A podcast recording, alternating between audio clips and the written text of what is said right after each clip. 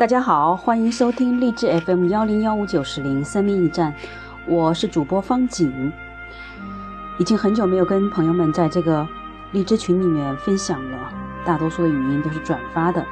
今天这篇文章打动了我的心，于是我给大家一起来阅读由武志红写的这本这篇文章。没有什么比投入更让人一个一个人幸福了。世上若有一件事情值得你投入，越投入，你就越无限接近幸福。如何克服三心二意？告诉自己你是人，不是神。好的文字，关键是文字中仿佛有一股水流，从未断过；差的文字就是干巴巴的，几乎完全没有一股感性的水流，读起来就不会有触动感。有些人的文字如涓涓细流。但从未断过。有些人的文字则如同大江大河，酣畅淋漓；还有人的文字有时如同大江大河，有时如同海洋般浩瀚，有时犹如一股不可触及的涓涓细流。它不断变化，但从未断过。这都很好。就如同人生，你的生命力流动的地方是构成了你的人生。只要生命力一直在流动，你就奏响了你的生命之歌。如果这股生命力整体上如同断掉或没有一样，譬如你一直像是在沙漠里，那你的人生就像没有开启一样。也如同做事，找一件喜欢的事儿，持之以恒地投入你的热情，最终不仅是收获成功，一股生命力也会在其中跳跃，你也是在其中奏响一首美妙的乐章。关键是持续、持续的投入你的热情。问题也容易出现在持续上，譬如你会拖延，更严重的是你太容易三心二意，有无数意念升起，但又都消失了。多动症也如是吧？多动症的孩子短时间内会有太多意愿升起，结果在任何一件事上都不能专注。作为专班半专业码字的，我对此也深有体会。码字需要灵感，当有充沛的灵感时，文字中才能有水流。如果没有灵感，而只是用逻辑去写，那文字就没有味道。但灵感不能靠等待，灵感其实是努力的结果。你不断的思考、收集素材、尝试，然后灵感就会越来越多。简而言之，灵感其实是持续投入的结果。持续投入。就是你持续的投入你内在的热情，而最终它变成了一个外在的结果。这件事就像有了生命力一样活了起来。但难就难在持续上。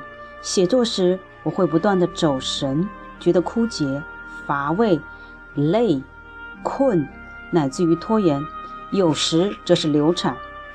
好在我在写作上虽然容易拖延，但关键的思考会一直在，而码字也一直持续。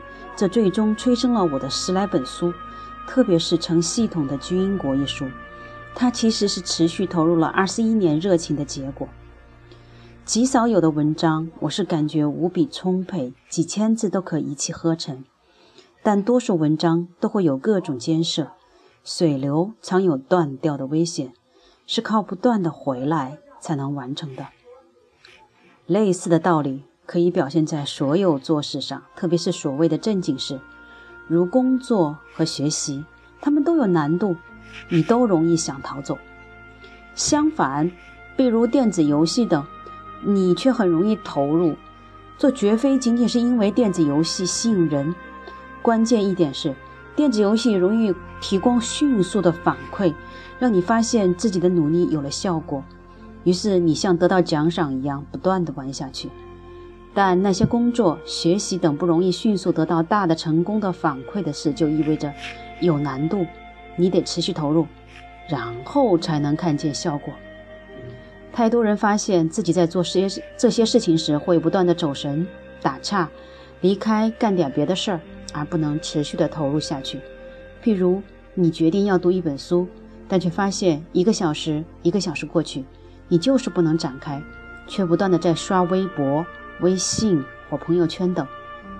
仔细观察的话，你会发现，这常常是在这些事中你遇到了挫折，这些挫折挑战了你的自恋感与掌控感，于是你转而去做你能掌控的事，以此恢复你的掌控感和自恋感。耐挫能力越差，意味着你的巨婴指数就越高，或者说，你自以为是神的自恋幻觉就越高。自以为是神的质量幻觉是这样的：我，神，只要一起心动念，这件事我就能掌握，而且绝不会有一丝挫败。于是，任何挫败都等于在说你不是神。如果你基因指数太高，你就受不了神的质量幻觉被挑战，这甚至会对你的自我构成摧毁性打击。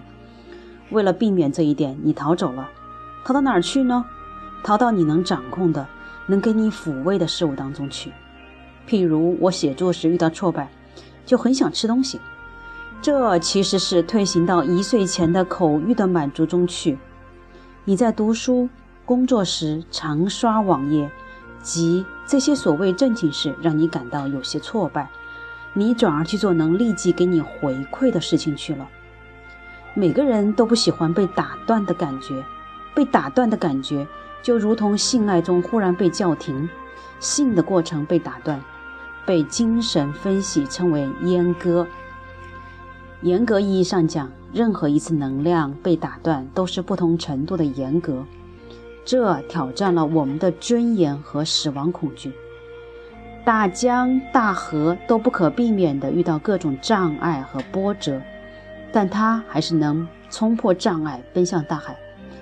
我们则需要学习，尽管我们的能量会不断的遇到障碍，但我们仍然能冲破、绕过这些障碍。而奔向自己的目的地。一位男士过去遇到挫败时，会忍不住想拿头撞墙；情绪激烈时，他真会这么做。这样做的寓意时，他想拿头直接撞开障碍物。可想而知，这只会增加挫败。后来一次，他受阻后大哭，哭完后忽然领悟到，为什么不绕一下呢？此后，他就如同开了窍一样。遇到障碍后，能想出各种办法来克服。当能做到这一点后，他又一次大哭，并感慨：“这是一个伟大的时刻。”这的确是一个伟大的时刻。此前，一个小挫败都事关生死，每个挫败都像是在嘲笑他：“你以为你是神，其实你什么都不是，你连这个挫败都战胜不了，你不如去死。”所以，他必须直直地表达自己的能量，要么一往无前。要么拿头死磕墙壁，否则这件事这份能量就彻底被否定了。但这个伟大的时刻之后，他忽然间有了很多办法和技巧，可以绕开障碍，让这份能量继续生长和表达。这是能持续投入的关键。这份道理虽然简单，悟到做到并不易。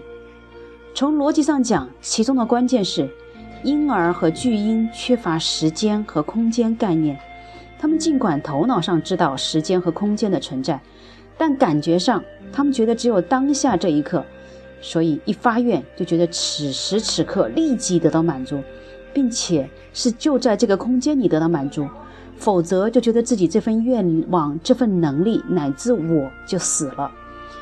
相反，成熟的人则形成了时空概念，体证到。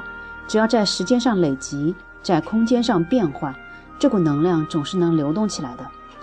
我们都需要体验到，作为一个能量体，我们发出的能量是可以变成现实的。这种外在的现实在说，你的这份能量本身是值得存在这个世界上的。当内在能量变成外部现实的事情不断发生，那么作为一个整体，你就会体证到，你作为一个能量体。你本身是值得存在于这个世界上的，所以父母需要呵护孩子自身的能量变成现实，而不是打断他，或者把自己的意愿强加到孩子身上。感谢您的聆听，我们的今天阅读就到这里。只是这篇打动我心的文章，是否也打动你了呢？欢迎我们继续推荐好的文章来阅读。